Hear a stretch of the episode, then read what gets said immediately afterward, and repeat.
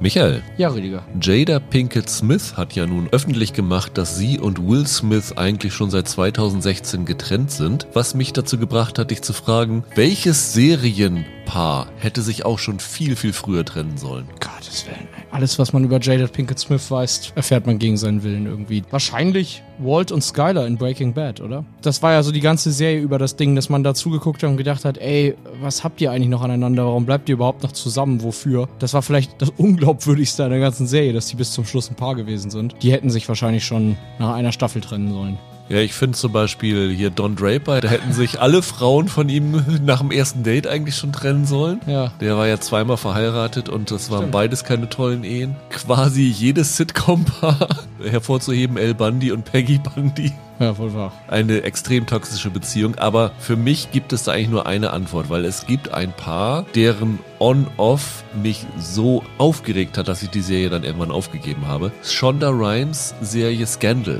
Ah. mit dem US-Präsidenten Ja. und Olivia Pope, der von Kerry Washington gespielt wird, die ja so eine Affäre hatten und dann waren sie zusammen und dann wieder nicht und dieses und jenes. Diese ganze Dreieckskonstellation, die hat die Serie irgendwann so überladen, dass man da einfach keinen Nerv mehr drauf hatte, nachdem es wieder von vorne angefangen ist. Und ah, das war wirklich ganz, ganz schlimm. Also die hätten von mir aus ganz, ganz früh die Jada Pinkett und Will Smith machen sollen und sagen, ja, sorry, das war alles nichts.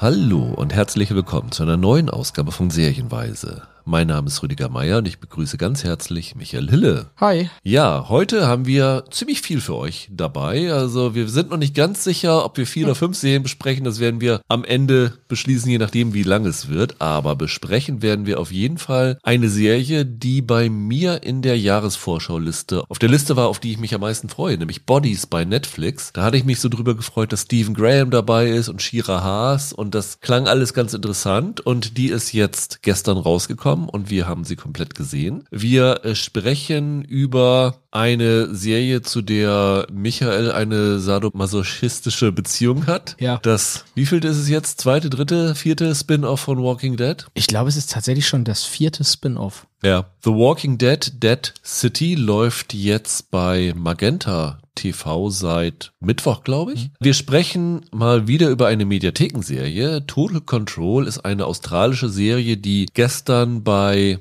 Arte gestartet ist mit den ersten drei von den sechs Folgen. Ich glaube, die nächsten drei kommen dann nächsten Donnerstag. Ist jetzt schon komplett in der Arte Mediathek verfügbar. Und wir sprechen über die dritte Staffel von Upload, deren erste zwei Folgen heute bei Prime Video starten und dann bis zum 10. November immer in Doppelfolgen weiterläuft. Und vielleicht, wenn wir noch Zeit haben, sprechen wir am Ende ganz, ganz kurz über Club Las Piranhas bei RTL Plus. Eine Fortsetzung eines ARD-Films von 1995. Ich glaube, das ist richtig, genau, mit Harpe Kerkeling. Genau. Mal sehen, wenn wir da noch Zeit für haben. Aber wir haben beide reingeschaut, äh, waren aber nicht so, dass wir gedacht haben, es drängt sich auf, darüber zu sprechen, aber da wir auch eine Mail bekommen haben, dass wir doch mal bitte mehr über deutsche Serien sprechen sollten wieder. Das ist eine. Ah, Das ist eine. Angeführt war Last Exit Schinkenstraße, aber das ist eine, wo ich von vornherein wusste, das ist nicht mein Humor und da bringt es nie relativ wenig da noch reinzuschauen. Gefreut habe ich mich natürlich auch diese Woche über eure vielen, vielen Mails. Also viele besten Listen der besten Serien aller Zeiten sind wieder eingetrudelt. Sogar eine schon vorab eingetrudelt für die besten Serien dieses Jahres. Also jemand ganz früh dabei gewesen. Das kommt natürlich dann auch danach, aber den Aufruf starte ich ein bisschen später, damit wir da zum einen nicht durcheinander kommen und zum anderen, weil es da auch dieses Jahr eine kleine Besonderheit gibt. Und sehr gefreut habe ich mich auch über Fragen für unsere Ask Us Anything Folge. Sehr gelacht habe ich bei der dritten Folge, Jens. Du hast uns geschrieben, du weißt, welche ich meine, die ich hier sehr, sehr sicher fragen werde. Und ich habe mir beim Lesen der Frage schon sehr eingegrinst und ich werde euch nicht, Michael, vorher verraten, was die Frage ist. Bei einigen werde ich es euch vorher sagen, weil man sich darauf vorbereiten muss. Aber ich glaube, das ist eine, wo die Spontanität den Reiz ausmacht. Also Okay. das könnt ihr uns gerne weiterhin schicken an sehenweise.web.de. Wie gesagt, für zwei Folgen, die im Dezember kommen. Für die besten Liste habt ihr noch so ja, knapp einen Monat Zeit, würde ich sagen, damit wir uns dann zusammensetzen können und einen großen Podcast daraus machen können. Aber beginnen wollen wir natürlich wie immer mit aktuellen Serien. Und ich habe eben schon gesagt, Bodies bei Netflix ist gestern gestartet, komplett mit acht Folgen, die alle so 50 bis 60 Minuten lang sind. Eine Serie, was ich schon wieder fast vergessen hatte, die auf meiner Vorschauliste gewesen ist, weil ich einige der beteiligten Namen vor der Kamera sehr interessant fand. Und habe jetzt alle acht Folgen gesehen. Also Michael, du auch, glaube ich. Es ist, ja, wie kann man es beschreiben, Michael? Also für mich ist es wie so ein britischer Versuch, Dark zu machen, oder? Kennst du den Kinofilm Cloud Atlas? Nee, den habe ich nie gesehen. Okay. Es ist so ein bisschen Cloud Atlas als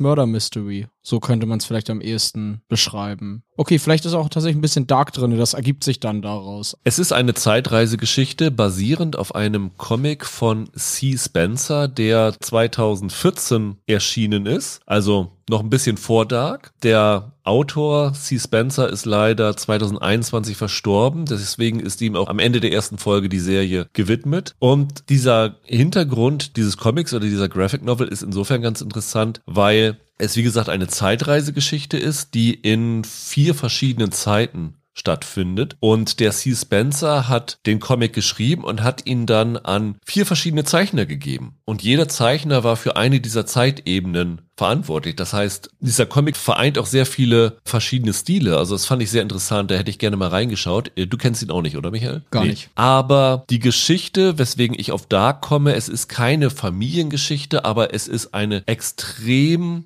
verwobene Geschichte mit Zeitparadoxen und Beziehungen von den Figuren, die immer wieder neu aufgearbeitet werden. Und man muss schon sehr aufmerksam sein, um da nicht den Faden zu verlieren bei der ganzen Geschichte. Es beginnt als so klassische Kriminalgeschichte. Also wir befinden uns im Jahr 2023 in London in dem Comic war es noch 2014, also quasi die Gegenwart abgebildet, wo eine junge Polizistin namens Hassan, gespielt von Amaka Okafor, eine nackte männliche Leiche in der Long Harvest Lane findet. Dieser Tote hat eine Schusswunde im linken Auge und eine sehr seltsame Tätowierung auf dem, ich glaube, das rechte Handgelenk ist es. Kann aber auch das linke sein. Es sind drei Striche und ein Querstrich dadurch. Keiner kann sich einen Reim daraus machen, wo der herkommt. Sie war eigentlich gerade im Einsatz, weil sie eine Demonstration begleitet hat und dabei ist sie auf einen Verdächtigen aufmerksam geworden, den sie verfolgt hat und der ist dann an dieser Leiche vorbeigelaufen. Sie hatte während dieser Demonstration so eine Energieladung mitbekommen, also da sind so die Straßenlaternen im Umkreis von ihr explodiert. Keiner weiß, wer dieser Tote ist. Ja, und dann macht sie sich daran, irgendwie diesen mysteriösen Fall zu lösen. Und dann bekommen wir nach und nach aufgedröselt, dass es in anderen Zeiten auch schon diesen Mord gegeben hat. Und zwar, es ist die identische Leiche mit den identischen Verletzungen, mit der identischen Markierung auf dem identischen Handgelenk und das Ganze in der identischen Londoner Straße gefunden. Und diese Zeitebenen, die das betrifft, sind das Jahr 1941, also in den Wirren des Zweiten Weltkriegs, wo London Ziel von deutschen Angriffsbombern gewesen ist. Dort ist ein Polizist namens D.S. Whiteman, gespielt von Jacob Fortune Lloyd, dabei, das zu ermitteln. Das ist so ein Womanizer, Typ. Dann kommt das Jahr 1890. Dort äh, sehen wir D.I. Hillinghead, der gespielt wird von Kyle Soller, den wir zuletzt in Andor gesehen haben. Ne? Ist dir das auch aufgefallen? Ja. Der spielte da den Cyril Khan, also den anderen Gegenspieler zusammen mit der Denis Gaff-Rolle, dieser Deidra. Hat jetzt hier so einen roten Rauschebart. Und dann am Ende der Folge, beziehungsweise am Anfang der zweiten Folge, finden wir auch noch raus, dass es eine vierte Zeitebene gibt, wo dieser Mord vorkommt. Das ist aber in einer postapokalyptischen Zukunft im Jahr 2053 wo die leitende Ermittlerin DC Maplewood ist, wird gespielt von Shira Haas. Also wir haben es hier mit vier Morden in vier verschiedenen Zeitebenen zu tun, die sich über 160 Jahre erstrecken und irgendwie eine Verbindung haben. Also es muss irgendwas mit Zeitreisen zu tun haben. Und dann geht es in dieser Serie darum, wie diese vier Polizisten, Polizistinnen diese Morde suchen und wie sie langsam auch selber rausfinden, zumindest die späteren Zeitebenen, dass es halt schon vorher diese Morde gegeben hat hat und was sie daraus machen. Ja. Dahinter scheint irgendwie ein größerer Plan zu sein und das ist auch so diese Sache, wo ich dann die größte Dark-Verbindung hatte, dass da irgendwie so eine große, mysteriöse Verschwörung hintersteckt. Also bei äh, Dark war es ja mit diesem Adam und diesem allen und hier ist das, ja, was, was anderes. Also ich glaube, das ist was, worüber wir nicht viel erzählen sollten. Nein, aber man kann hier direkt mal sagen, es ist eine Mystery-Serie, bei der man ein Ende bekommt. Ja, genau. Das ist nicht wie bei 1899, dass man da jetzt Angst haben muss, dass das am Ende alles irgendwie offen endet und dann mal gucken, ob es eine zweite Staffel gibt oder nicht, sondern das ist in sich abgeschlossen. Das genau. kann man schon sagen. Weil es halt diese abgeschlossene, ich glaube, es waren auch acht Volumes, Ja, diese äh, Comic-Reihe behandelt. Genau. Ich finde, das ist bei Mystery-Serien immer so ein Ding. Ich habe das Gefühl, das ist so ein Genre, in das viele, die ich kenne, die Serien gucken, ungerne einsteigen, wenn sie nicht schon wissen, dass sie Antworten bekommen werden, weißt du? Weil man da einfach zu oft mit irgendwelchen Absetzungen oder hingeschluderten Enden konfrontiert wurde. Und hier kann man sagen, das wird alles aufgelöst, das ergibt am Ende irgendwo alles Sinn. Da muss man keine Angst haben. Ganz lustig ist ja, dass die ersten vier Folgen von Marco Kreuzpeintner Mhm. inszeniert worden sind. Der ja letztes Jahr eine auch recht ähnliche Serie inszeniert hat, nämlich das Lazarus-Projekt, Ja. was wir auch ganz äh, toll fanden. Ich weiß nicht, ob die das gesehen haben, gesagt, hey, du kennst dich doch mit Zeitreisen aus, mach das doch mal. Aber der ist hierfür verantwortlich. Die anderen vier Folgen hat Haolu Wong inszeniert, kenne ich nicht, sagte auch mir nicht. jetzt nichts. Nee, ich auch nicht. Aber das ist mir so bei den Leuten hinter der Kamera aufgefallen. Ja, guck mal, dass Kreuzpeitner äh, hier Lazarus Project gemacht hat, hätte ich jetzt gar nicht mehr gewusst. Ich weiß, Ja. dass der diesen, der Fall Colini mit Elias Mbarek und Franco Nero gedreht hat. Aber gucke mal, Lazarus Project hat er auch gemacht. Ja, das Genau. passt natürlich dann. Und äh, verantwortlich als Autor für das Ganze ist Paul Tommerlin. Der hat vorher diese Frankenstein Chronicles, das war ja auch so ein historisches Polizeidrama gemacht. Also der kennt sich ein bisschen damit aus. Und man muss sagen, diese vier Zeitebenen werden tatsächlich relativ gleichwertig behandelt. ja. Wie gesagt, am Anfang hast du nur diese Vergangenen, die Zukunft ist so ein bisschen der erste, in Anführungsstrichen, Twist dieser Serie, bekommt dann aber nachher eine größere Präsenz in dem Ganzen. Also das sind schon wirklich vier gleichwertige Geschichten. Was ziemlich viel dann ist für acht Folgen. Ja, aber es ist auch genau mein Vibe, muss ich sagen. Das war damals auch der Grund, warum ich es raufgesetzt hatte. Ich mag irgendwie dann doch so eine konstruierten Zeitreisegeschichten. Da kann ich mich irgendwie für sehr für erwärmen. Und dann hast du nie Cloud Atlas gesehen. Nee, weil ich habe so viele negativen Kritiken darüber gelesen, dass ich gesagt habe, das tue ich mir nicht an. Ist ja witzig. Ja, und habe daher hier auch mit Freude reingeschaut und Okay. die Tatsache, dass ich nach den vier Screenern zu Ende geguckt habe, sagt zumindest, dass die Neugier groß genug war, herausfinden zu wollen, was da eigentlich dahinter steckt. Und bist du zufrieden damit, was dahinter steckt? Ja, können wir gleich drauf zu kommen. okay. Wie war es bei dir denn? Ich weiß, du hast im Vorschau-Podcast kurz davon geredet, aber ich habe mich jetzt irgendwie vorher gar nicht mehr groß damit beschäftigt, was das ist und worum es geht. Hab also relativ ja, unvoreingenommen sozusagen reingeguckt. Und das ist ziemlich viel, was die da in acht Folgen machen. Dadurch, dass du auf mehreren Zeitebenen Figuren aufbauen, Geschichten erzählen musst, die dann aber alle irgendwie auf eine Art vernetzt miteinander sind. Und das alles muss ja vernünftig aufgelöst werden. Und dann versuchen sie ja auch hier in der Serie so ein bisschen zumindest, dass diese Zeitebenen sich auch im Stil ein wenig unterscheiden. Wahrscheinlich nicht so drastisch wie im Comic, wenn du da unterschiedliche Zeichenstile oder so hast, aber sie versuchen ja schon, da auch unterschiedliche, ja, Atmosphären sozusagen zu schaffen. Auch ein bisschen andere Farbfilter und sowas alles. Genau, mit solchen Tricks eben. Das ist echt eine ganze Menge, die sich, die, die sich da in acht Folgen vorgenommen haben. Und ich weiß nicht, ob denen das alles so geglückt ist. Was ich wirklich positiv bemerken muss als erstes, ist, dass ich zu keiner Zeit den Überblick verloren habe, in welcher Zeit wir gerade sind. Klar, kannst du natürlich sagen, wenn du hier diesen Polizisten mit dem Rauschebart siehst, weißt du das automatisch. Aber es waren selbst so Momente, wo nicht die Hauptfiguren dabei sind. In dem Moment, wo du von einem zum anderen schneidest, wusstest du automatisch immer, wo du bist. Und das haben sie manchmal mit so kleinen Details gemacht, dass du zum Beispiel den Gherkin, also dieses eiförmige Hochhaus in London siehst. Und da weißt du, in der postapokalyptischen Welt ist es nicht mehr, weil das wurde zerstört und vor 2023 ist es auch nicht. Also musst du automatisch in 2023 sein. Und solche selbsterklärenden Bilder haben sie immer beim Umschneiden drinne gehabt. Also ich habe mich gut an die Hand genommen gefühlt bei dem Ganzen. Mich hat das ja ein bisschen erinnert an,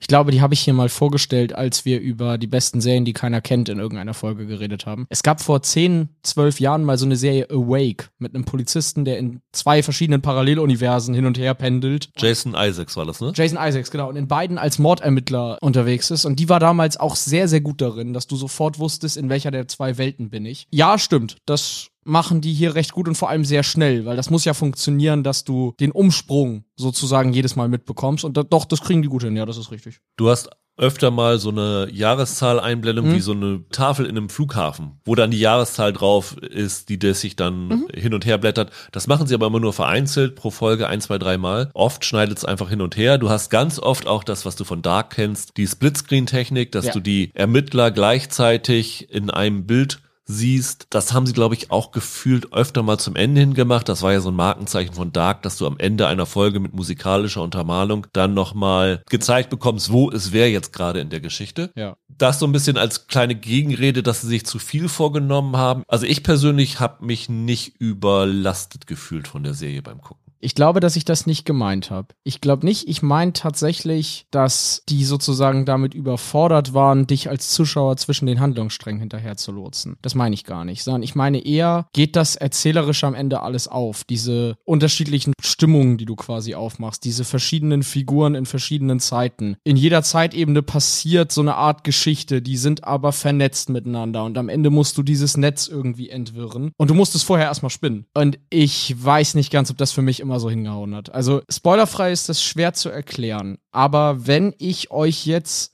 grob den Plot dieser acht Folgen beschreiben würde, dann ist das eigentlich ziemlich bescheuert, was da teilweise passiert. Es ist eine ziemlich bekloppte Geschichte. Ich wollte bei meiner Kritik zu der Serie ein Zitat vorbringen, das wir in einem Filmduelle-Podcast benutzt haben, nämlich in der Folge, wo wir über LA Confidential geredet haben. Ja. Ich glaube, das hatte ich vorbereitet. Und da hatte ich ein Zitat gefunden von James Elroy, dem Vorlagenautor, der dann über die Verfilmung gesagt hat, It's Bullshit, but it's inspired Bullshit. Das ist mein Fazit eigentlich zu dieser Serie. Das ist, wenn man das ganz kritisch betrachtet, ziemlicher Nonsens. Aber es war Nonsens, der mir wirklich Freude bereitet hat, das zu gucken. Ich bin da wirklich die ganze Zeit gern dabei geblieben. Also die Serie ist absolut nicht perfekt. Die hat jede, jede Menge Fehler. Aber die ist vom Angang her und dann von den Abläufen her dann doch immer spannend genug, um mich immer wieder reinzuziehen. Und das fand ich wirklich ganz gut. Es ist, die Serie ist zum Beispiel teilweise echt vorhersehbar. Also Ja. du weißt wirklich viele Dinge schon deutlich, bevor die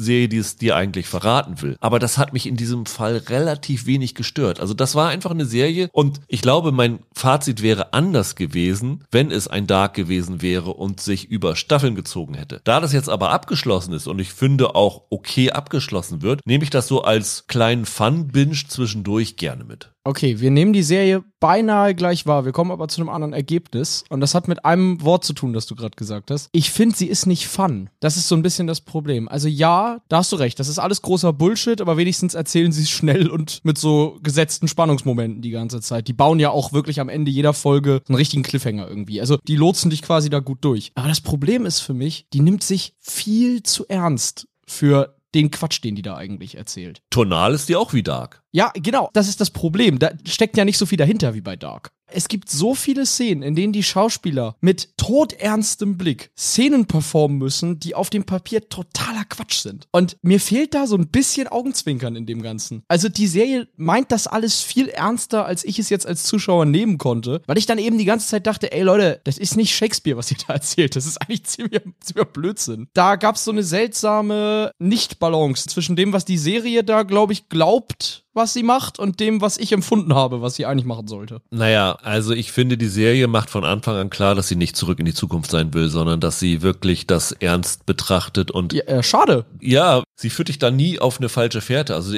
das weißt du nach der ersten Folge und wenn dir das zu viel ist, dann schaltest du nach der ersten Folge aus, wenn du da irgendwie mehr so einen Jux hättest erleben wollen. Aber es sind halt auch von den Themen her Sachen, die sich eigentlich nicht so für eine Comedy aufdrängen. Also das hast du ja so dieses typische bei Zeitreisegeschichte, es geht, dreht sich sehr, sehr viel darum, freier Wille. Wie viel freien Willen hast du? Wie bist du vorbestimmt für deine Entscheidung? Wie kannst du das Vorbestimmte durchbrechen und sowas alles? Das sind ja Themen, wenn du die seriös behandeln willst, kannst du das nicht schenkelklopfend machen. Jetzt ja keiner von Schenkelklopfen und es sagt ja auch keiner, das soll eine Comedy sein. Aber das Ding nimmt sich so ernst, als wäre es Blade Runner und es ist halt bestenfalls Ripper Street. Das ist ein launiger Zeitreisekrimi, aber das ist halt nicht Line of Duty. Das kommt teilweise mit so einer Ernsthaftigkeit um die Ecke, die nicht immer angebracht ist, wenn dein Drehbuch halt aus so viel Käse besteht am Ende. Das meine ich gar nicht zwingend abwertend. Das kann ja auch, das kann ja durchaus auch Spaß machen. Und ich will hier jetzt nicht, dass die alle zwei Minuten so ein James Bond Zwinker-Zwinker One-Liner in Richtung Kamera sagen. Aber ich hatte den Eindruck, dieser ganze Cast und vor allem auch die Leute hinter der Kamera halten ihre Geschichte für viel seriöser, als sie dann eigentlich bei mir angekommen ist. Und da würde es halt schon helfen, wenn so ein Funken Leichtfüßigkeit da drinne wäre. Wenn es zumindest mal so einen kleinen Humor, mal so eine kleine Brechung der Stimmung oder so geben würde, statt das so schwer und ernst und dramatisch zu erzählen, weil das das, wie gesagt, figürlich und substanziell absolut nicht hergibt. Dann saß ich da eben die ganze Zeit und dachte, Leute, ich glaube, ihr seid ein bisschen überambitioniert. Ihr könnt noch so sehr jetzt die großen, schweren Geschütze auffahren. Das wird hier kein großes Drama-Fernsehen. Hättest du es denn zu Ende geguckt, wenn du es nicht für den Podcast besprochen hättest? Nach drei Folgen nicht, nach fünf oder sechs Folgen dann doch.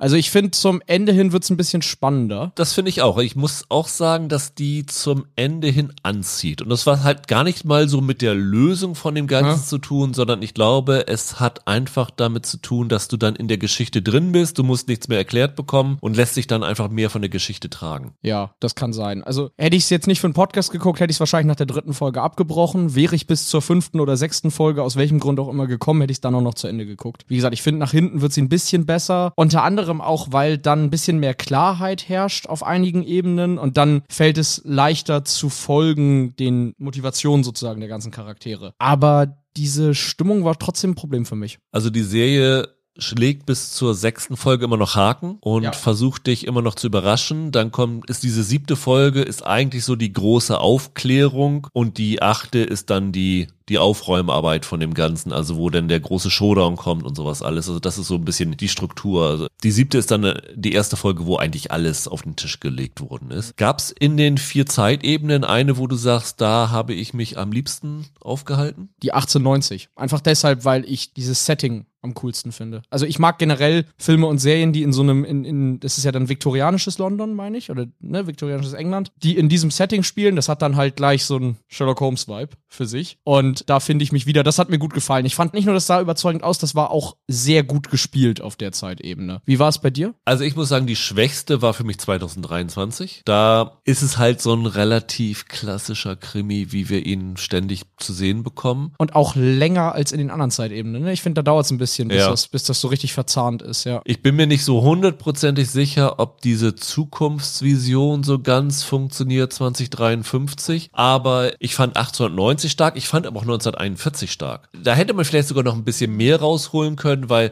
das, was sie am Anfang andeuten, dass dieser Charles Whiteman ja eigentlich ein aus Deutschland geflohener Jude namens Karl Weißmann ist, dem aber auch innerhalb der Londoner Polizei Antisemitismus widerfährt und sowas alles. Ich habe gedacht, da spinnen sie noch ein bisschen mehr von. Das wird dann aber irgendwann nur noch so Hintergrundgewitter. Ich finde, da hätten sie ein bisschen mehr draus machen können, aber ich fand den äh, Jacob Fortune Lloyd in dieser Rolle ziemlich klasse und hatte da auch so Momente, wo ich nicht nur Spannung gespürt habe, wo ich aber auch emotional so ein bisschen mitgenommen worden bin. Und das war ist vielleicht der Unterschied zwischen den beiden älteren und den beiden neueren Zeitebenen. In den beiden älteren war ich emotional mehr involviert als in den späteren. Wobei ich sagen muss, die bedienen sich so ein bisschen beim kleinen Einmaleins des Drehbuchschreibens, weil sie ja wirklich jeder ihrer Figuren auf allen Ebenen immer irgendeine Last mit aufbürden. Also klar, du hast da in 1941 hast du eben diese ganze Geschichte mit dem, mit dem jüdischen Flüchtling, der dann eben mit Antisemitismus konfrontiert ist. Du hast aber auf allen anderen Zeitebenen, die haben, die bringen auch immer alle ihre persönlichen Päckchen mit. Klar, du kannst sagen 1890, ich finde, das kann man ruhig verraten, weil die Serie das zwar relativ spät verrät, aber das siehst du vom ersten Blick aus, ja. dass der Hillinghead unterdrückte homosexuelle Gefühle hat. Sobald er da einen sieht, merkst du da,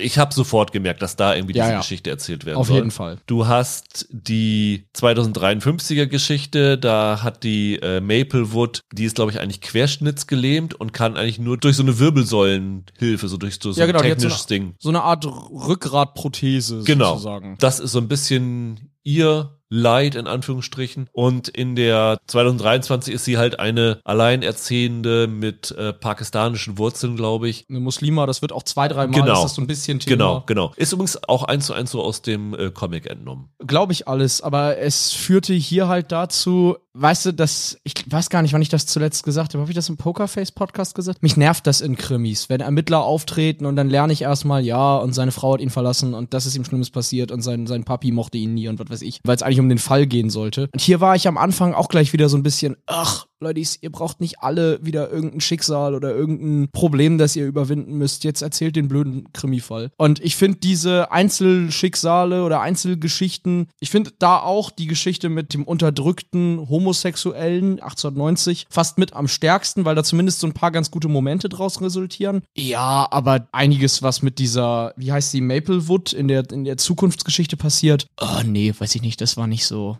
war einfach ein bisschen, bisschen langweilig. Die Zukunftsgeschichte ist auch die, wo wir dann Stephen Graham sehen. Der Ja. spielt dort den Commander von dieser postapokalyptischen Londoner Welt. Also äh, wir sehen ihn in der ersten Folge irgendwie, wenn die Shira Haas dort diese Leiche findet, äh, wird er so an die Wand projiziert und äh, hält dann irgendwelche großen Reden und so. Der hat eine überraschend große Rolle, wird sich dann später noch ein bisschen rausstellen. Äh, Die haben aber sonst auch ganz gute Nebenfiguren. Hast du Greta Skaki erkannt? Nee. Die spielt eine ältere Dame, die wir, sagen wir mal, in einer U-Bahn-Station sehen. Das fand ich auch ganz lustig, dass die da mal wieder dabei ist. Die hat sich sehr rar gemacht, war ja früher mal so in den 90ern eine ziemlich große Nummer. Also die haben da schon ein ganz nettes Ensemble zusammengestellt. Also ich kann nur sagen, erwartet nicht zu viel, geht einfach in diese Serie rein, mit dem Ziel, irgendwie, wie nennt man es so schön, jolly old good fun zu haben, nicht viel drüber nachdenken und dann mitschwimmen, mitreißen lassen. Ich finde, da kann man Spaß mit haben. Ja. Ich komme leider wieder darauf zurück, dass mir dies, dass sich dieser Fun bei mir nicht eingestellt hat. Ich fand dafür waren die nicht selbstreferenziell genug zu merken, wie quatschig diese Geschichte am Ende eigentlich Ja, aber ist. der Spaß ist ja einfach, da dich äh, von diesem Quatsch entführen zu lassen. Hat dir denn die Auflösung gefallen? Mir hat, glaube ich, mehr gefallen, dass es eine gibt, als wie sie dann am Ende aussah. Also ich fand es tatsächlich, wusste ich vorher halt nicht, dass da nicht irgendwie eine zweite Staffel kommt. Ich war ab Folge 6 oder 7 echt so ein bisschen überrascht, weil ich dachte, uh, ich glaube, es endet tatsächlich. Also es fühlte sich so an, als wenn sie schon aufs Finale zusteuern. Und dass das am Ende alles halbwegs schlüssig aufgelöst wird, fand ich überraschend. Ich, mir war die Auflösung dann am Ende ein bisschen egal. Am Ende fand ich diesen Fall in Teilen zu vorhersehbar und in Teilen ein Stück zu langweilig, um da groß mitzuknobeln. Aber da es dir besser gefallen hat und ich vorhin schon gefragt habe und du ausgewichen bist, möchte ich jetzt wissen, wie du es gefunden hast am Ende. Ich fand's okay. Also es war jetzt kein spektakuläres Ende, wo Okay. du denkst, das hast du noch nie gesehen. Das ist jetzt nicht irgendwie was, wo man jemanden mit richtig überraschen konnte. Ich glaube, so ganz 100% logisch ist es auch nicht. Nee, auf keinen ich Fall. steige durch diese ganzen Zeitreiseregeln in Filmen und Serien eh nicht mehr so ganz durch. Deswegen muss ich da einfach bei solchen Themen mittlerweile total dieses Suspension of Disbelief einsetzen. Also, dass ich das einfach über mich geschehen lasse und das so akzeptiere und nicht weiter hinterfrage. Und dann kann man da schon zufrieden sein, wie das endet. Man kann zumindest sagen, die allermeisten von euch werden das Ende auch auf Anhieb verstehen, anders als bei Dark, Ja, man hinterher erstmal googeln musste, was einem da gerade erzählt wurde. genau. Ich würde wirklich sagen, wer so Zeitreisegeschichten mag, wer auch tonal so Ja, Mystery-Serien mag. ernst erzählte Geschichten mag, wer sowas wie Dark, wer sowas wie Lazarus Project mag, glaube ich, kann hier mit äh, Bodies ein, zwei nette Abende haben. Ja.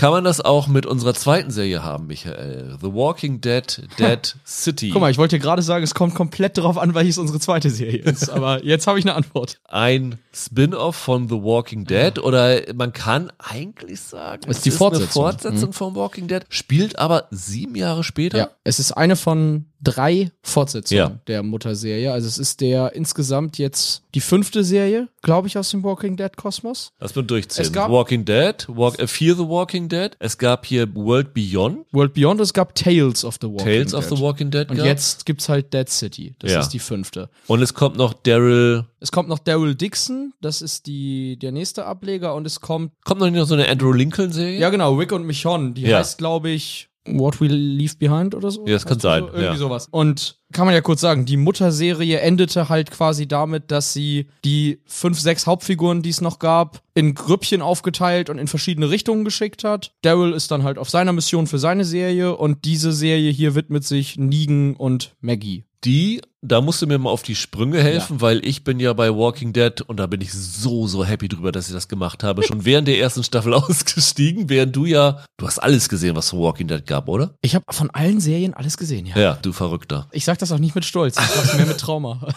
und wenn ich das richtig verstanden habe, und dann kommen wir jetzt ins Walking Dead Originalserie Spoiler-Territorium, aber das kann man hier nicht vermeiden, weil ja. die Serie macht das selber. Ist es ja so, dass die Maggie, die wird von Lauren Cohen gespielt, die ist ja ziemlich schon von Anfang an bei der Originalserie dabei gewesen, oder? Staffel 2 oder ja. so. Also die ist, ja, die kommt ziemlich früh dazu. Hm? Und der Negan, der von Jeffrey Dean Morgan gespielt wird, kam, glaube ich, erst in Staffel 4 dazu oder so? Nee, äh, in der letzten Folge der sechsten Staffel. Ah, der sechsten kam der erst. als Cliffhanger-Figur dazu, genau. ja. Genau. Mhm. Das ist so, aber trotzdem irgendwie so mit die bekannteste Figur geworden, weil ja irgendwie so dieses Bild von ihm mit dem mit Stacheldraht umspannten Baseballschläger mhm. so eins der berühmtesten Motive der Serie ist. Ja, also der ist vor allem deshalb so berühmt geworden. Also sein allererster Auftritt war ja, dass er mit diesem Baseballschläger vor diesen vor den Hauptfiguren steht, die alle vor ihm knien müssen und eine dieser Figuren totschlägt und man sah damals nicht, wer es ist und musste bis zur siebten Staffel warten, bis man erfahren hat, wen bringt er denn da um. Und derjenige, den er umgebracht hat, ist der Ehemann von der Maggie gewesen. Genau, Glenn. Das heißt, die beiden sind eigentlich Erzfeinde. Ja. Haben sich aber am Ende der Serie irgendwie ausgesprochen? Ja, also um es sozusagen ganz kurz zu erklären, der Negan wurde eingeführt als so ein Bösewicht, hat dann den Glenn getötet und war zwei, drei Staffeln lang der Big Bad. Dann ist er am Ende gefasst worden hat sich dann über die Jahre, die dann in der Serie vergangen sind, sozusagen mehr und mehr ein Stück weit rehabilitiert. Dann war die Maggie mal zwei Staffeln weg, kam wieder zur Gruppe dazu und stellt fest, oh,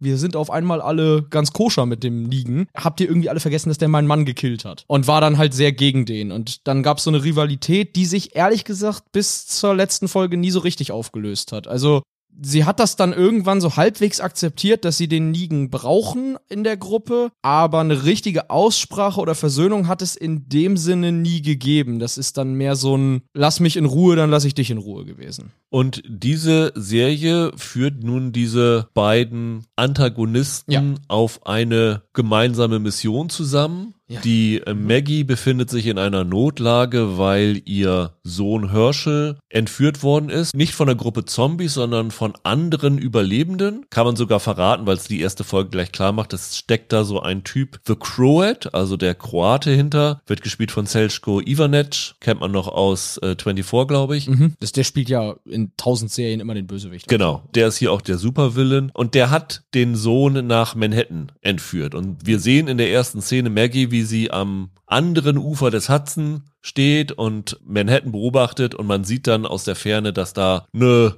riesen, riesen Horde Zombies läuft, weil es ist ja so, dass, glaube ich, New York einer der ersten Orte war, wo die Zombie-Apokalypse ausgebrochen ist und man dann die Brücken gesprengt hat und mhm. Manhattan abgeschlossen hat, in der Hoffnung, dass man da die Epidemie eindämmt. eindämmt. Und jetzt ist New York eigentlich die, die Zombie-Hochburg der Welt so ungefähr. Das heißt, es ist für sie schwierig, ihren Sohn daraus zu befreien. Und deshalb geht sie zu dem einzigen, wo sie denkt, ah, der Typ ist kaltblütig genug und bekloppt genug, dass er mir dabei helfen würde. Und das ist halt der Negan. Ja. Der wiederum hat jetzt gerade ein Mündel aufgenommen. Ginny heißt sie. Spricht kein Wort, seitdem ihr Vater, glaube ich, von Zombies ermordet worden mhm. ist. Und Negans Motivation, der Maggie zu helfen, ist, dass Maggie ihm verspricht, dass die Ginny dann in das, ja, Utopia Hilt Hilltop heißt es, glaube ich, wo sie wohnt, aufgenommen wird. Genau, kennt man aus der Mutterserie. Und ja, und dann ist die Geschichte der Serie, dass die beiden halt zusammen versuchen, nach Manhattan einzudringen und den Sohn von Maggie zu befreien, zeitgleich aber noch verfolgt werden von einem Marshall, der gespielte von Gaius Charles aus Friday Night Lights der es auf Negan abgesehen hat. Also wir haben die beiden, die es mit Zombies, dem Kroaten und diesem Marshall zu tun bekommen. Also wechselnde Gegenspieler in dieser Serie. Ja, und dann nimmt das Ganze seinen Lauf. Dankenswerterweise nur über sechs Folgen, die erste Staffel. Dankenswerterweise.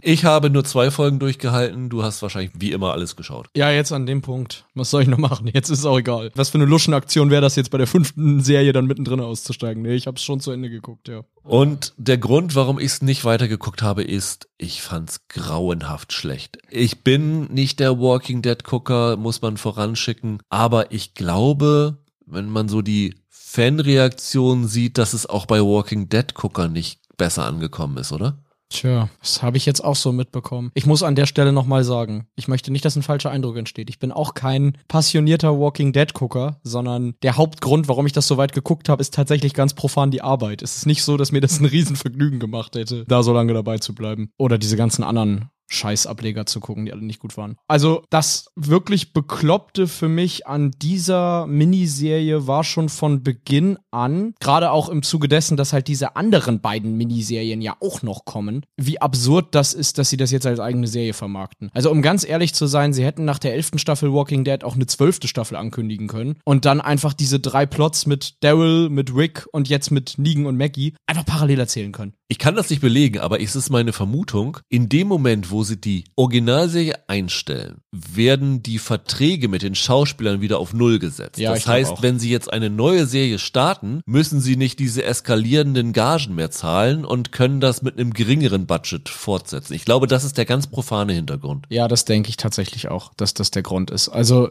es ist wirklich absurd. Du warst da jetzt ja zu, gut für dich, kaum dabei bei Walking Dead. Aber es war ja in der Mutterserie auch teilweise so, dass du quasi wie bei Game of Thrones verschiedene Geschichten hattest mit verschiedenen Figuren, die sich nur selten gekreuzt haben. Und jetzt quasi aus so einer normalen Walking Dead Staffel drei Einzelserien zu machen, ist komplett bescheuert. Niemand auf dieser Welt braucht sich Dead City angucken, außer den Leuten, die elf Staffeln Walking Dead durchgehalten haben. Es ist ja nicht mal sonderlich einsteigerfreundlich. Vieles von dem, was zwischen Maggie und Negan vorgefallen ist und was im späteren Verlauf der Serie auch noch ziemlich wichtig ist, wird ja gar nicht nochmal groß neu eingeführt. Naja, du siehst zumindest diesen Moment, wo Negan den Mann erschlagen hat, Ja. nochmal in der Rückblende, ne? Ja gut, aber den hast du in der Hauptserie halt auch gefühlt alle drei Folgen nochmal gesehen. Also da sind sie ja nie von weggekommen. Ah, Es ist wirklich wahnsinnig frustrierend, dass sie nach fünf Serien, nach insgesamt jetzt über, keine Ahnung, 300 Folgen, wenn du das alles zusammenzählst, immer noch dieselben Fehler machen. Die kriegen immer noch keinen einzigen Dialog hin, bei dem man denkt, oh ja, so reden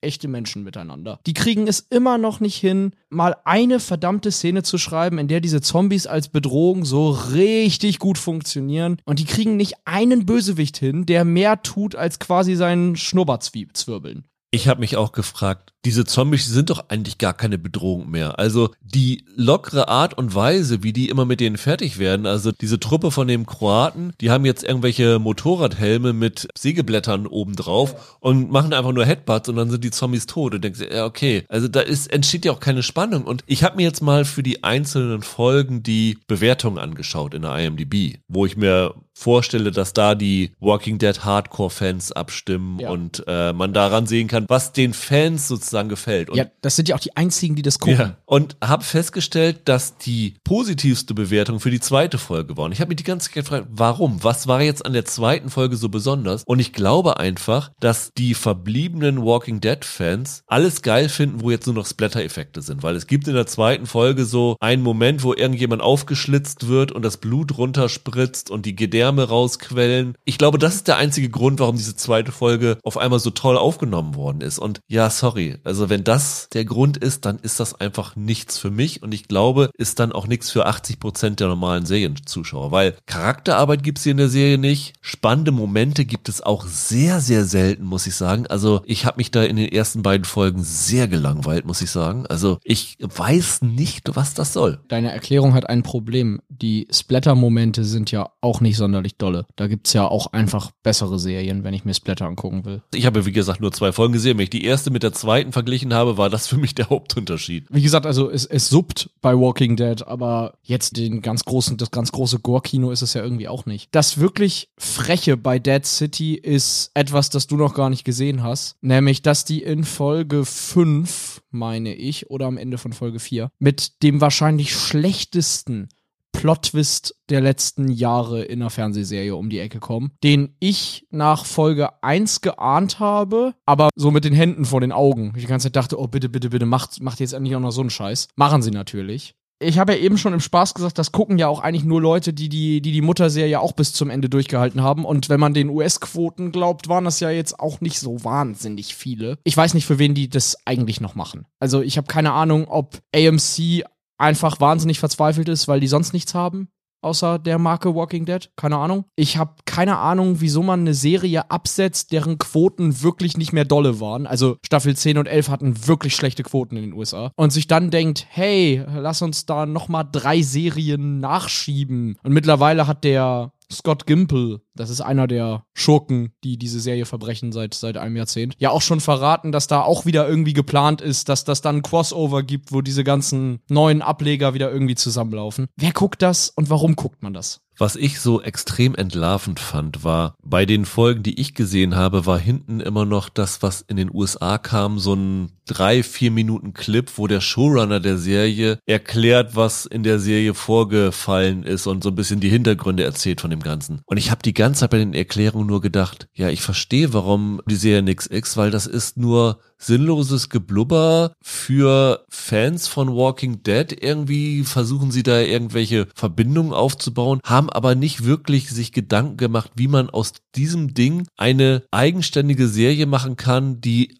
auch rechtfertigt, eine Serie zu sein. Es ist für mich irgendwie nichts ausgearbeitet, was hier irgendwie eine Geschichte sein soll. Ich habe das Gefühl, es geht hier wirklich nur darum, dass sie in jeder Folge die Protagonisten irgendwie mindestens ein, zweimal mit Zombies kollidieren mhm. lassen müssen und dann ein, zweimal noch zu irgendwelchen Konflikten mit irgendwelchen ja. Menschen kommen soll. Und das ist was, was sie, glaube ich, in Walking Dead elf Staffeln schon genauso gemacht haben. Und sie haben hier wirklich nicht eine einzige originelle Idee in dieser Serie. Walking Dead, die Mutterserie, war in den ersten drei, vier Staffeln mal tatsächlich eine Endzeitserie, die ein paar Qualitäten an sich hatte, ob man es jetzt mochte oder nicht. Aber die basiert ja auf Comics von Robert Kirkman. Und die war in den ersten paar Staffeln, hatte die gute erzählerische Momente. Und sobald sie von den Comics weg sind und sich immer mehr entfernt haben, umso schlechter wurde das. Und das basiert jetzt ja gar nicht mehr auf irgendwas. Das ist jetzt ja einfach, ehrlich gesagt, Fanfiction. Mehr als das ist es eigentlich nicht. Und du hast gerade gesagt, da ist nicht ein neuer Moment drin. Ich gehe mal noch weiter und sag, da sind Momente drin, die sind ganz dreist woanders geklaut ich versuche jetzt so darüber zu sprechen, dass ich nicht groß irgendwas spoilere, auch für Leute, die eine andere Serie gesehen haben. Es gibt hier eine Art Entwicklung mit den Zombies. Also hier taucht im Verlauf dieser Serie ein Zombie-Typus auf, den man so noch nicht gesehen hat. Mit dem dann vor allem Maggie konfrontiert ist. Und es gibt mehrere Szenen, wirklich mehrere Szenen mit diesem neuen Zombie-Typus, mit Gefahrensituationen, die aus diesem Zombie-Typus resultieren, die eins zu eins, und damit meine ich teilweise Shot für Shot aus The Last of Us geklaut sind. Nicht der Serie, dem Videospiel. Es gibt ja zwei Last of Us Videospiele. Der zweite Teil wird ja demnächst als HBO-Serie verf auch verfilmt. Deshalb darf ich da jetzt nicht zu genau sagen, was ich meine. Aber dem Videospiel The Last of Us 2 gibt es eine sehr lange Passage, die diese neue Walking Dead Serie eins zu eins kopiert. Auf die schamloseste Art und Weise, die man sich überhaupt nur vorstellen kann. Und das fand ich wirklich so billig. Das ist so eine Bankrotterklärung. Wenn man beides kennt und das mal nebeneinander legt, gibt's bestimmt demnächst auf YouTube schon zu sehen. Das geht gar nicht. Gibt's dann irgendeine von den angekündigten Serien, ich glaube, die Daryl Dixon-Serie kommt, glaube ich, Anfang Dezember jetzt, ja. wo du sagst, da könnte noch Potenzial drin stecken? Vom Trailer her sieht diese Daryl Dixon-Serie ja so aus, als wenn sie da quasi auch The Last of Us versuchen zu kopieren, ne? Weil der irgendwie so als der harte, coole Hund dann irgendwie mit einem kleinen Kind oder so durch, durch die Landen zieht. Ja, kann ich mir nicht vorstellen, dass das was taugt. Ich könnte mir, ich denke, das Einzige, was vielleicht so halb interessant ist, ist vielleicht dieses Rick Michon-Ding. Ehrlich gesagt, einfach weil Michon immer die eine richtig coole Sau in der Serie war. Also Danai Gurira mit dem Katana ist halt irgendwie cool. Und ja, weil irgendwie die ganze Art und Weise, wie der Andrew Lincoln damals aus der Hauptserie geschrieben wurde, so bescheuert war, dass man da irgendwie was gut zu machen hat. Keine Ahnung, ich kann mir vorstellen, dass das vielleicht auch die ist, die die Fans am meisten interessieren wird. Aber das hier war, war gar nichts würde ich auch so sagen. Also für jemanden, der Walking Dead eh nicht guckt, ist das hier absolut nichts, weil das ist wirklich einfach nur Schrott und selbst für Fans ist das, glaube ich, nur bedingt erträglich, würde ich sagen. Also da gibt es eigentlich keinen Grund, das zu schauen. Also da könnt ihr euch lieber nochmal Last of Us ein zweites Mal anschauen. Ja, und wie gesagt, wer die Last of Us Videospiele nicht kennt, sollte sich die Serie allein deshalb nicht anschauen, um sich nicht einen der coolsten Momente in einer der kommenden Last of Us Staffeln zu spoilern, weil das, also so ein dreistes Plagiat habe ich wirklich lange nicht gesehen.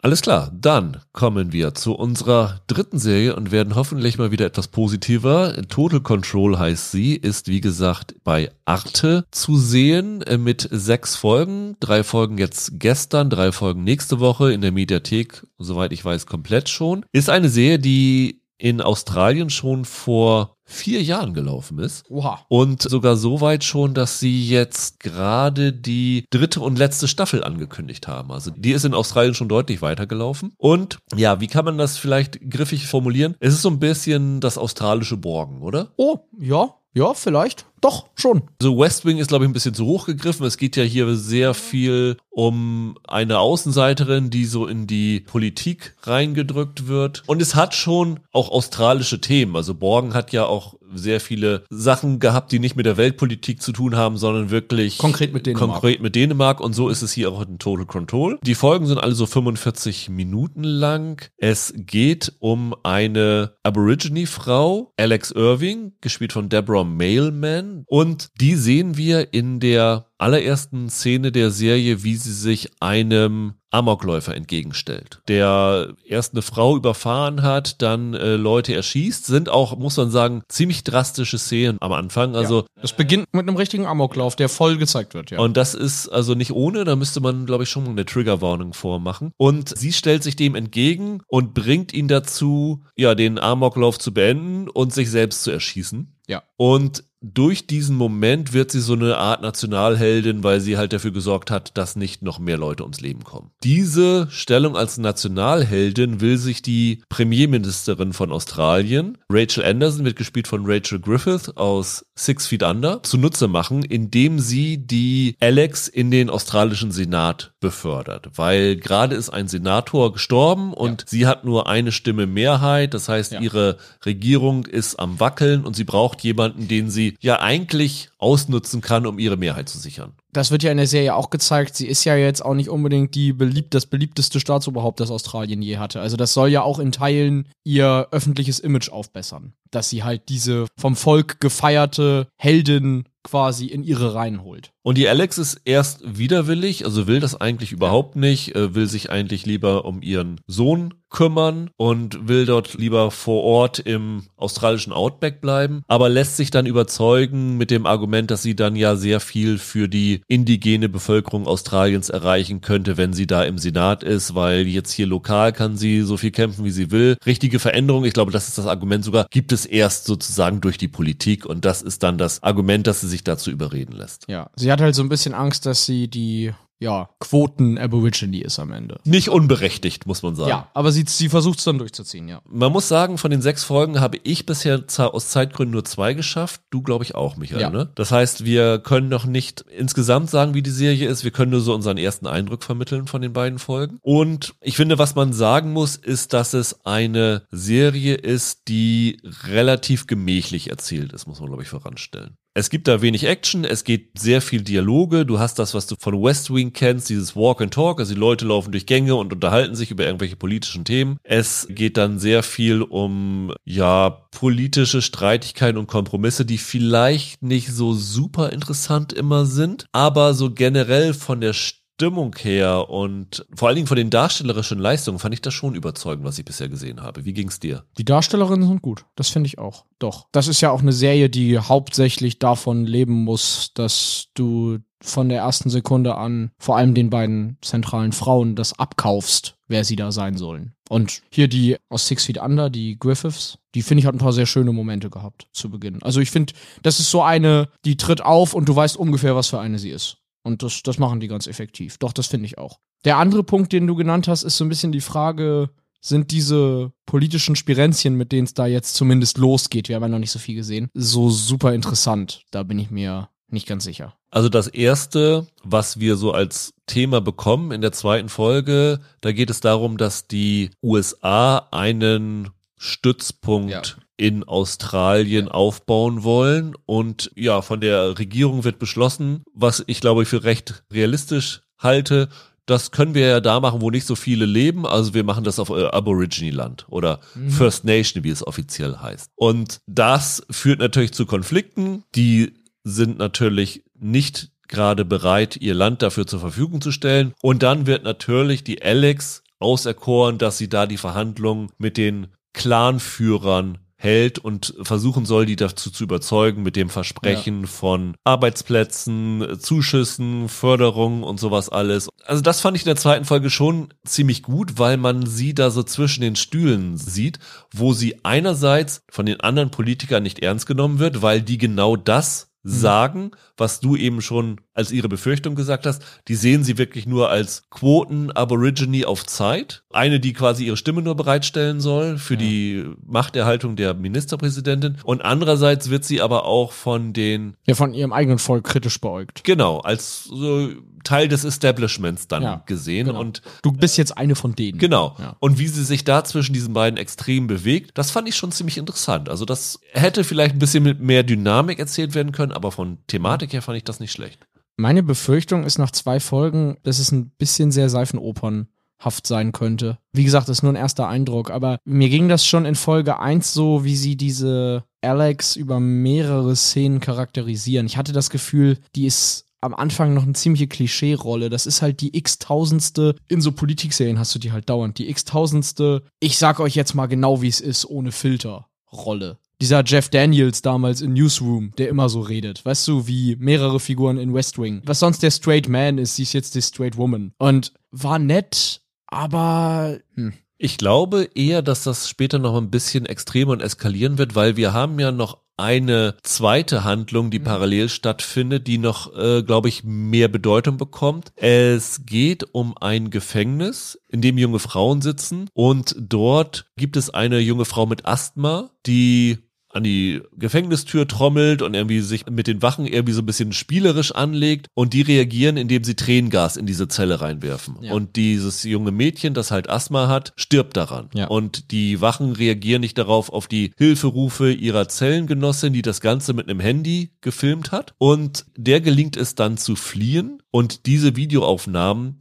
existieren halt. Und dieser Vorfall, der natürlich auch an die Medien gelangt, dass dort eine Frau im Gefängnis gestorben ist, wird von den Verantwortlichen runtergespielt. Ja, die ist einfach an Asthma gestorben und so. Und diese junge Aborigine, die auf der Flucht ist, die hat halt die Beweise dafür, dass da ja. mehr vorgefallen ist. Und am Ende der zweiten Folge ruft sie dann auch die Alex an und teilt ihr das mit. Und ich gehe mal stark davon aus, dass das ein großer auslösender Moment für eine Konfrontation in der Serie wird. Und das fand ich nicht unspannend. Also ich glaube, da steckt noch viel Potenzial drin in dem Ganzen. Ja, die Frage, wie gut diese Serie sein wird, wird halt davon abhängen, wie sehr sie bereit sind, dass diese Alex als Hauptfigur auch ungemütlich werden kann. Wenn sie sich zu schnell quasi auf die Seite der Aborigines zum Beispiel klar schlägt, dann ist da für mich eigentlich nicht so viel Reiz drinne, weil dann würde ich befürchten, dass es so ein politisches Lehrstück wird. Ich habe mal eben kurz die Inhaltsbeschreibung der Folgen durchgelesen bei Wikipedia. Ja. Da steht nur ein Satz. She returns to Canberra in einer Folge planning to burn everything to the ground. Also das klingt schon ein bisschen danach, dass es da zumindest das Tempo anzieht und auch so die Stakes ein bisschen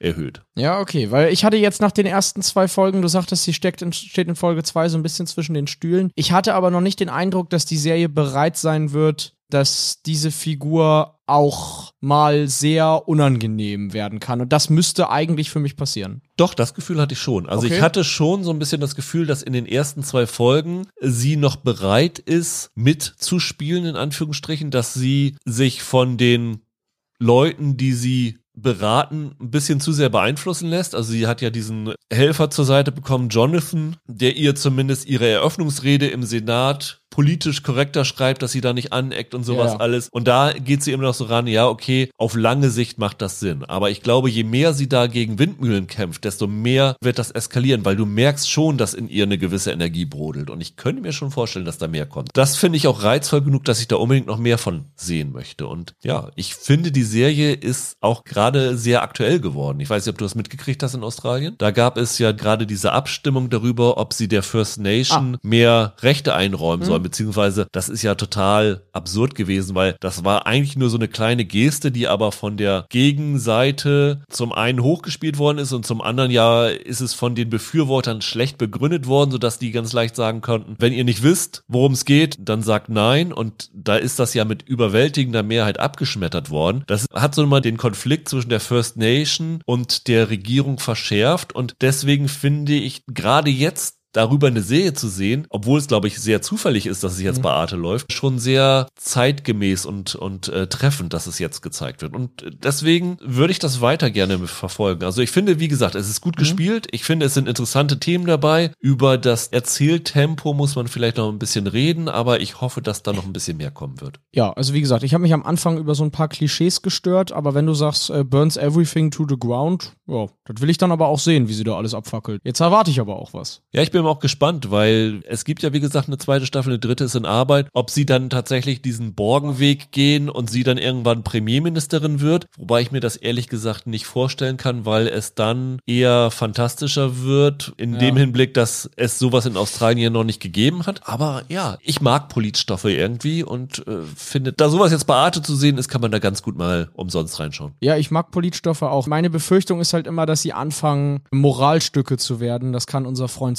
Sorkin ja berüchtigterweise oh, ja. leider sehr gut. Und bei dem Thema, das sich diese Serie vornimmt, diesem Spannungsfeld zwischen die australische Regierung und die berechtigten Rechte und Bedürfnisse der Aborigines, da fürchte ich, dass es halt auch in so eine Moralkeule geraten könnte. Aber ich guck's mal weiter an. Vielleicht kann man ja irgendwann noch mal drüber reden über das Ganze, wenn vielleicht die zweite Staffel auch zur Arte kommt oder so. Ja, ich hoffe mal, das wird relativ bald sein, weil ja. die ist ja auch schon zwei Jahre alt, die zweite Staffel. Mhm. Also da wird Arte sicherlich auch die Rechte von, äh, für haben. Ich weiß ja. gar nicht, ob sie die gleich im Anschluss bringen, wahrscheinlich eher nicht. Normalerweise mhm. lassen sich mal ein bisschen Zeit. Aber genauso wie von Newsreader ja eine zweite Staffel kommt, die lief ja auch bei Arte, ja. wird das die sicherlich auch schaffen. Ja, dann würde ich vorschlagen, wenn die zweite kommt, ja, sprechen wir nochmal drüber. Und sprechen wir nochmal drüber und genau. stufen das nochmal ein bisschen, ein bisschen mehr ein. Genau, und ihr könnt ja auch mal reinschauen. Wie gesagt, Arte Mediathek ist für jeden verfügbar und wer sowas mag, kann da gerne reinschauen. Nur erwartet nicht, dass das irgendwie ein super rasantes Ding nee, nee. ist mit super schnellen Wortgefechten, wie es so bei Sorkin ist. Das ist ein bisschen anders erzählt. Ja, es ist langsamer, auf jeden Fall. Kommen wir zur dritten Staffel von Upload, Michael. Ja. Die ersten beiden Folgen sind seit heute bei Prime Video. Die letzten sechs Folgen kommen dann bis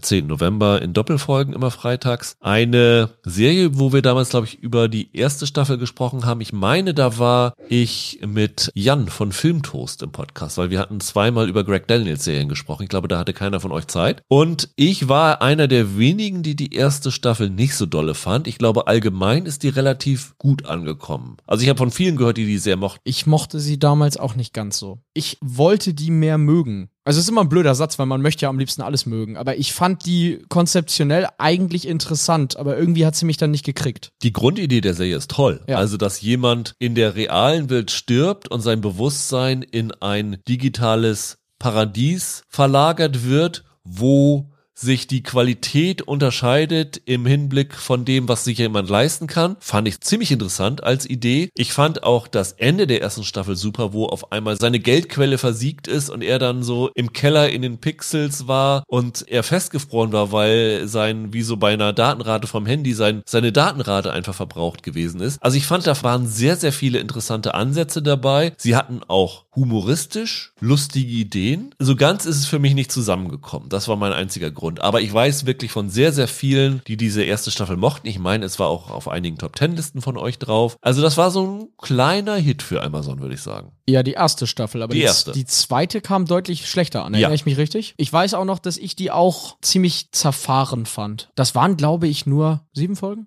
Und das war so eine Staffel, bei der man hinterher dachte, da waren zwei, drei Folgen zu viel. Also eigentlich war da so viel Füllmaterial und irgendwie Quatsch drinne, der gar nicht zu dem Ziel mitgeführt hat, auf das ihr da hingeschrieben habt. Es war ja ein böser Cliffhanger, auf dem sie geendet sind. Ja, die zweite Staffel war nicht gut. Sie haben sich dann ja auch sehr auf diese Verschwörung konzentriert, die da im Hintergrund steckte, weil in der ersten Staffel ging es ja darum, dass der Nathan, der von Robbie Amell gespielt wird, versucht hat herauszufinden, wie er ums Leben gekommen ist. Ja. Weil es stellte sich dann relativ schnell heraus, dass das nicht ganz mit rechten Dingen zugegangen ist, dass da wohl ein Mordkomplott hintersteckte und er versucht dann halt mit Hilfe von Nora, die gespielt wird von Andy Ello, das ist so eine Kundenbetreuerin in der realen Welt, die ihm als Avatar erscheint, herauszufinden, wer hinter diesem Mord an ihm steckt. Natürlich verlieben die beiden sich auch noch ineinander und so, aber dann kommt er so langsam auf den Trichter, dass das eine Verschwörung ist, die das erfahren wir in der zweiten Staffel, so ein bisschen mit damit zusammenhängt, dass ein Milliardär versucht, die US-Wahl zu beeinflussen, indem er Leuten, die eher nicht konservativ wählen, den Weg ins digitale Jenseits schmackhaft macht, um dann die Stimmen von der Voter Roll zu bekommen und dann eine Mehrheit für seine Art von Kandidaten zu bekommen. Also der Typ ist sehr nach den Koch Brothers gemodelt und diese Geschichte, die sie da machen mit diesen Afterlife und so, das kann man so ein bisschen wie so eine Reflexion von diesem Gerrymandering, was es in den USA gibt, wo dann Wahlkreise so zugeschnitten werden, dass die afroamerikanische Bevölkerung möglichst wenig Einfluss auf die Politik haben kann. Ja, beziehungsweise das war generell so eine Kapitalismus-Klassismus-Kritik, genau. die selbst im Jenseits trennt sich noch arm und reich. Genau. Und das läuft natürlich auch in der dritten Staffel im Hintergrund ja. weiter. In der dritten Staffel gibt es jetzt aber eine Entwicklung, die die Serie mehr in die Realität holt, weil am Ende der zweiten Staffel hat die Ex-Freundin von dem Nathan Ingrid einen Klon von ihm ja. erstellen lassen, um ihn runterzuladen, damit sie wieder mit ihm zusammen sein kann. Das ist aber eine Technik, die ist noch nicht besonders ausgefeilt und die zweite Staffel endete damit, dass wir sehen, wie Nathan in dem Klonkörper ist, er aber Nasenbluten entwickelt. Und das ein Zeichen sein könnte, dass er was bei den früheren Versuchen, jemanden downzuladen, passiert ist, explodieren könnte. Und er ist jetzt in der realen Welt und versucht halt weiter, das herauszufinden hinter dieser Verschwörung. Gleichzeitig will er natürlich ausnutzen, dass er jetzt im Angesicht zu Angesicht mit der echten Nora ist. Und dann kommt noch aber erschwerend hinzu, dass er ja aus dem digitalen System verschwunden ist und es dann bei der Ersatz Nora eine Warnmeldung gibt und die einfach, um zu verschleiern, dass da was schiefgegangen ist, eine Sicherheitskopie wieder einlädt. Das heißt, es gibt den Nathan mittlerweile zweimal, einmal in der echten Welt im Klonkörper, einmal im Paradies als digitale Version und weil er ja ein Backup ist, ist er eine Version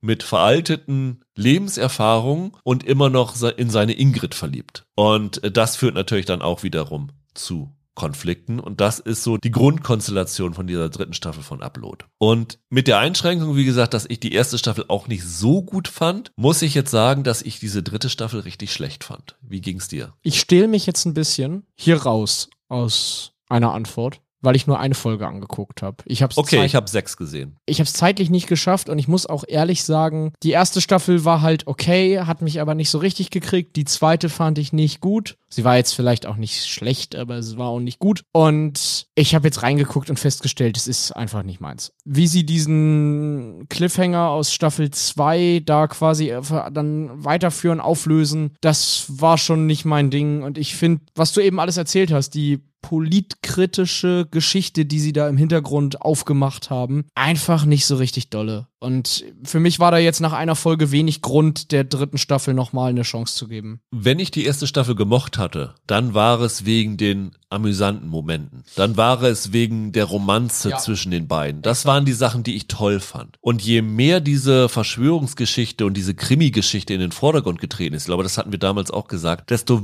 weniger Freude an der Serie hatte ich. Das hätten sie für mich komplett kicken können. Das Problem ist natürlich, dass sie das Ding brauchen, damit die Serie nicht sich immer wiederholt, weil so in diesem digitalen Paradies die Möglichkeiten, die du da erzählerisch hast, die sind natürlich eingeschränkt. Und sie haben relativ viel von den Möglichkeiten schon in den ersten Folgen verbraten, also mit dem Reboot und dem Löschen und was da alles dabei war und den Upgrades, die du dir kaufen konntest. Das war ja so eine eher so eine Reflexion von Handyspielen und sowas alles. Die werden auch schnell langweilig und das kann hier auch schnell langweilig werden. Und mhm. man hat natürlich gedacht, dass durch diese Krimi-Geschichte sie jetzt die Möglichkeit haben, das Ganze ein bisschen rauszuzögern, wann es langweilig wird. Und jetzt mit der dritten Staffel muss ich sagen, der Zeitpunkt ist jetzt aber auch überschritten. Alles, was ich jetzt hiervon gesehen habe, und ich habe nochmal mit einer Kollegin gesprochen, die die ersten Staffeln sehr mochte, die hatte den gleichen Eindruck, dass ihnen jetzt die Ideen ausgehen. Und das ist natürlich ein Problem. Und sie versuchen dem so ein bisschen gegenzusteuern, indem sie sich auf Nebenfiguren konzentrieren. Also er hat ja noch in diesem Lakeview, also diesem dieser digitalen Welt, in der er lebt, diesen Luke kennengelernt. Das ist ja so sein bester Kumpel da geworden. Der wiederum hat sich dann auch in eine von diesen Kundenbetreuern verliebt. Um die beiden dreht sich dann ja jetzt auch relativ viel. Und dann eskalieren sie noch komplett die Geschichte mit diesem AI Typen, der da ist. Es gibt ja so eine künstliche Intelligenz, so einen Rothaarigen, der da in dem Lakeview arbeitet. Und da haben sie ja schon in der zweiten Staffel viele Gags mitgemacht, dass es darum ging, dass sie ein Kind zeugen wollten. Und alle Kinder, die da waren zum Üben, die waren halt dieser AI-Typ als Baby mit seinem Kopf drauf und so. Und das versuchen sie jetzt in der dritten Staffel noch mehr in den Vordergrund zu machen. Und das ist halt so das Problem, ne? Wenn du einen Sidekick hast, der als Sidekick richtig gut funktioniert, der unterhaltsam ist, und du bringst den aber mehr in den Vordergrund, dann wird so ein Sidekick schnell nervig. Und der Punkt ist für mich in der dritten Staffel erreicht. Die haben dieser Rolle, die eigentlich so als kleiner Gag nebenbei gedacht ist, viel zu viel Bedeutung beigemessen und da verliert sich für mich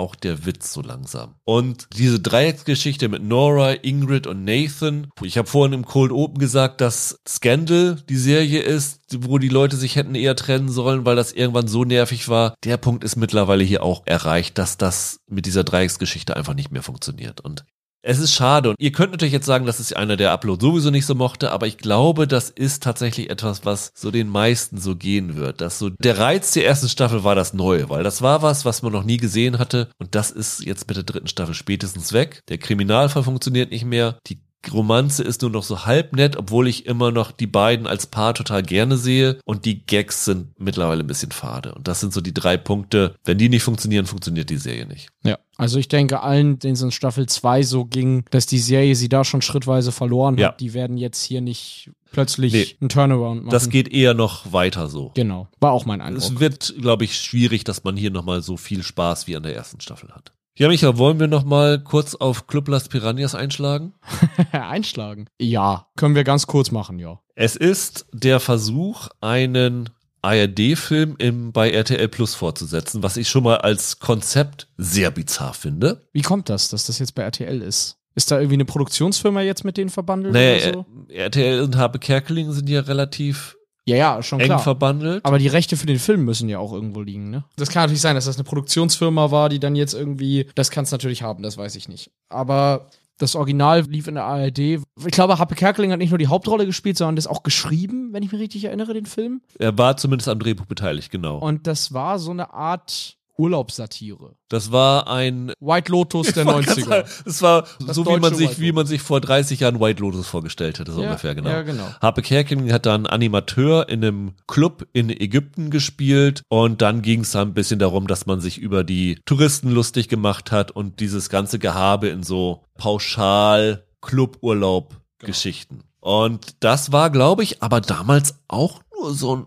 halber Erfolg. Wenn ich mich recht entsinne, ist das von der Kritik nicht so super aufgenommen worden. Und die Quoten waren, glaube ich, auch kein Brüller. Und es hat, glaube ich, seinen Grund, warum da niemand seit drei, fast 30 Jahren drauf gekommen ist, das fortzusetzen. Ist das tatsächlich so, dass der bei der Kritik schlecht ankommt? Ich glaube ja. Also das war von allem, was Kerkeling gemacht hat, und der hatte ja nun wirklich viele Hits, ja, ja, die er auch natürlich. fürs Kino und fürs Fernsehen gemacht hatte, war das eher sowas, wo ich denke, nee, das ist nicht so ein Riesen geworden. Und jetzt gibt es halt eine vierteilige Fortsetzung bei RTL Plus, die den Cluburlaub ein bisschen abgegradet hat. Das, was man schon daran sieht, dass es nicht mehr in Ägypten ist, sondern die Stars dürfen jetzt auf Mauritius Urlaub machen. Das ist ja so ein bisschen, was man früher immer Klinik unter Palmen und diesem ganzen Kram in der ARD vorgeworfen hat, dass da auf GZ Gebühren die Stars irgendwie in einen schönen Urlaub gehen dürfen. Und das findet jetzt in äh, Mauritius statt. Und der Edwin, den Kerkeling spielt, der ist mittlerweile eine noch gescheitertere Existenz als früher. Wir sehen ihn in der ersten Szene, wie er sich das Leben nehmen will, indem er mit einem geliehenen Karawan versucht, sich in einem Steinbruch hinunter in, zu Tode zu stürzen und da geht ihm aber leider das Benzin aus und mhm. er scheitert daran und dann wird er von seiner ehemaligen Chefin angerufen und gebeten, dass er nach Mauritius fliegt und dort die Hochzeit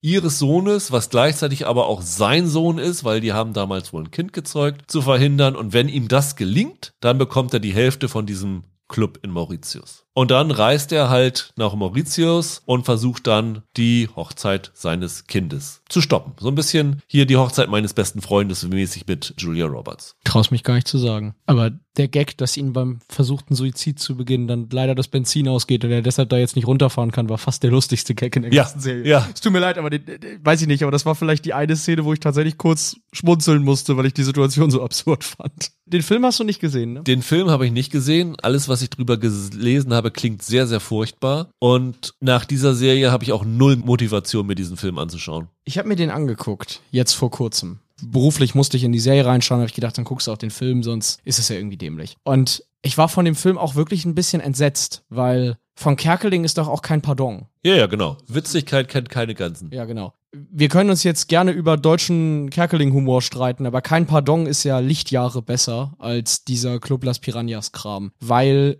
Kerkeling da die offensichtlichsten Witze allesamt einsammelt und sie dann dreimal erzählt, jeden einzelnen, bis es wirklich gar nicht mehr witzig ist. Bei Club Las Piranhas. Bei Club Las Piranhas. Kein Pardon finde ich gut. Und dann habe ich diesen Film gesehen und gedacht, warum um alles in der Welt sollte man das fortsetzen? Und ich habe mir das dann so erklärt, ja, wahrscheinlich, weil das dann irgendwie doch ein Hit war damals oder dass irgendwie dieser Eddie da jetzt irgendwie eine Kultfigur ist oder so, von der ich nie was gehört habe. Jetzt sitzt du aber vor mir und sagst mir, nee, eigentlich nicht. Und jetzt bin ich noch verwirrter, weil was sollte das dann? Also, das habe ich mir so erschlossen. Vielleicht war es auch ein großer Hit. Ich habe jetzt die Einschaltquoten nicht vor Augen, aber ich habe nie das Gefühl gehabt, dass das Ding irgendwie eine Welle geschlagen hat. Kerkeling war ja nach 1995 auch weiterhin sehr aktiv. Da hätte man ja längst eine Fortsetzung gemacht, theoretisch. Vielleicht ist es tatsächlich sogar so, dass irgendjemand White Lotus gesehen hat und gesagt hm. hat, das finden wir super, lass uns da doch mal was Deutsches machen. Ach, guck mal, wir haben doch diesen Club Las Piranhas dann noch. Das können wir doch damit machen. Er ist diesmal nicht als Autor beteiligt, ne? Ich glaube, er spielt nur mit. Nee, Drehbuchautor von dem Ganzen war Marc Werner und Marco Lucht. Das ganz große Problem bei dieser Serie ist, dass wirklich absolut nicht ein Gag tatsächlich witzig ist, sondern das allermeiste, was die da reden, ist einfach nur dummes Zeug und wirklich anstrengend. Also ich weiß nicht, wie viel hast du davon überhaupt gesehen? Hast du nicht alle vier Teile gesehen? Nee, ich habe anderthalb oder zwei Teile gesehen davon und äh, da kriegt mich auch niemand mehr davon zu sehen, weil ich fand das so unmöglich. Diese ganze Konstrukt dieser Serie ist so seltsam und dann sind da so Sachen, wo du wirklich stutzig wirst. Also dann bekommt er ja diesen Auftrag, diese Hochzeit zu verhindern und dann wird auch noch ein Anwalt mitgeschickt, ja. der ja bei Erfolg ihm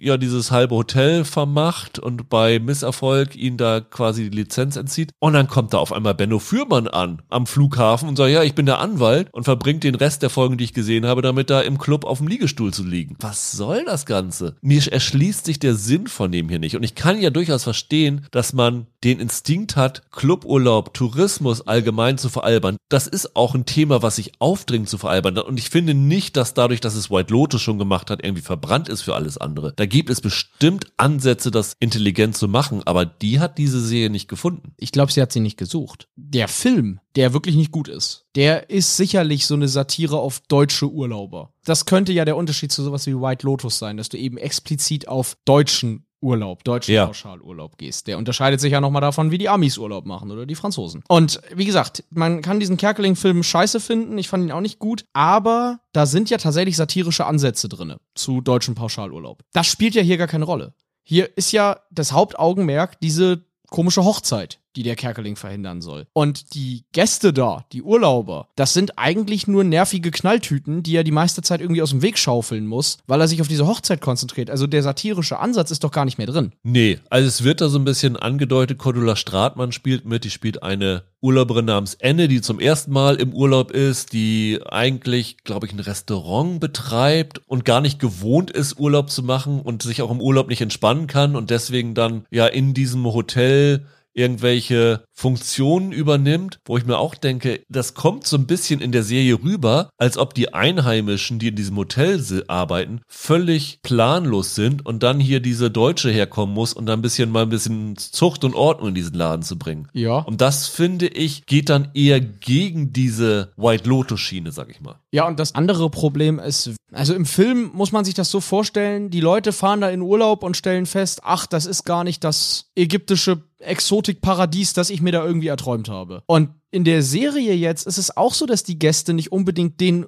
Traumurlaub haben, den sie sich vorstellen. Das hat aber nichts mit ihnen zu tun oder mit den Lügen der Tourismusbranche, sondern damit, dass der Eddie ihnen total auf den Sack geht. Also, das ist ja gar keine Satire an der Sache, sondern Kerkeling spielt einfach einen Vollhorst, der den Leuten da allen gehörig auf die Nerven geht und das soll dann irgendwie witzig sein. Das hat aber weder mit der Satire des Films was zu tun, noch ist es irgendwie eine gute Geschichte, die man da erzählt. Ich fand auch, was ich bisher gesehen habe, diese Bestrebung, wie er versucht, diese Hochzeit zu zerstören, indem er im einen Moment auf den Bräutigam abzielt und im nächsten Moment dann versucht, irgendwie auf die Braut abzuzielen und da Ja. teilweise Prostituierte zu engagieren und sowas alles. Oh, das ist aber auch das kleinste Humorlevel, auf das sie da runtergehen. Also da ist wirklich nichts Originelles dran. Und es gibt ja wirklich, also wer die Hochzeit meines besten Freundes kennt, da sind ja durchaus lustige Möglichkeiten in dieser Geschichte drinne, Ja. die man da rausholen könnte. Aber das machen die nicht. Ja, da, wie gesagt, also es funktioniert nicht als so eine Hochzeitskomödie irgendwie, wo er da versucht, zwei Leute auseinanderzubringen. Und es funktioniert nicht unter diesem satirischen Blickwinkel, den der Film hatte. Oder den White Lotus hat. Urlaubersatire funktioniert dann, wenn du dich über die Urlauber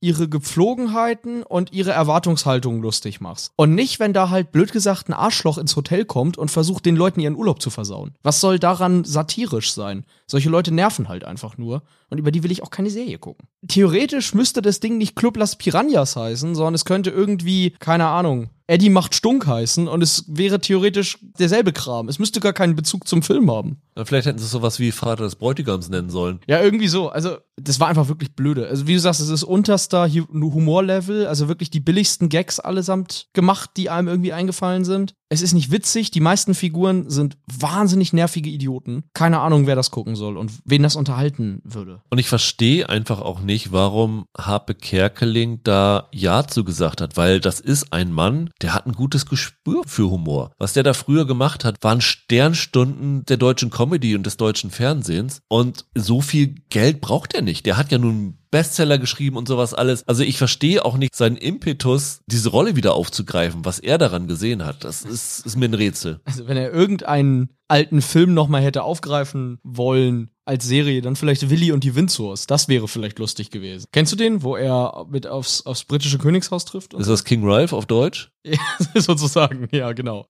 Das war auch in den 90ern ein Fernsehfilm mit ihm, der wirklich sehr witzig ist. Das hätte er vielleicht nochmal fortsetzen können, passend zum The Crown Hype oder so. Aber das hier, keine Ahnung. Ich, wie gesagt, du hast total recht. Man versteht überhaupt nicht, was Kerkeling da jetzt gereizt hat, dran das zu machen. Mauritius Urlaub kann er sich auch privat leisten und da hat er, glaube ich, mehr Spaß, als wenn da irgendwie Kameras ihn auf Schritt und Tritt begleiten. Also sehr, sehr seltsam alles. Also das wird für mich immer ein Mysterium bleiben, warum es diese Serie gibt. Ja, Alternativtitel, der Eddie muss an die frische Luft. Also ich glaube, Michael, hätten wir sogar mit Last Exit Schinkenstraße mehr Spaß gehabt. das kann sein, keine Ahnung, habe ich noch nicht reingeguckt. Das soll's für heute gewesen sein. Also du hast heute, glaube ich, nicht eine Serie gut gefunden, oder von denen? Nee, ich habe nichts, was ich empfehlen kann aus diesen fünf waren's jetzt, ne? Nee, von diesen fünf Ja. Serien kann ich keine empfehlen. Also ich kann Bodies auf jeden Fall empfehlen und ich kann mit Einschränkungen auch Total Control empfehlen. Von daher, ich bin da wieder mal ein bisschen positiver gestimmt. Also wir sind nach der seltsamen letzten Woche wieder in unsere normalen Rollen zurückgekehrt, Michael. In der nächsten Woche haben wir geplant. Die zweite Staffel von Minx, wo ich die erste Staffel sehr mochte, startet bei RTL Plus. Bei RTL Plus startet auch eine Serie namens Angeline, die klang ganz interessant, weil sie mit Emmy Rossum ist. Und wir sprechen über die zweite Staffel von The Gilded Age, wo du die erste ja sehr mochtest, Michael. Ja, der geistige Downton Abbey Nachfolger. Genau. Ja. Ja, das in der nächsten Woche und dann die Woche drauf Alles Licht, das wir nicht sehen bei Netflix, eine Bestseller-Verfilmung und Lawman Bess Reeves auf jeden Fall. Eine neue Taylor Sheridan-Serie. Ja. Bis dahin, habt ein schönes Wochenende, bleibt gesund, macht's gut, ciao, ciao. Ciao.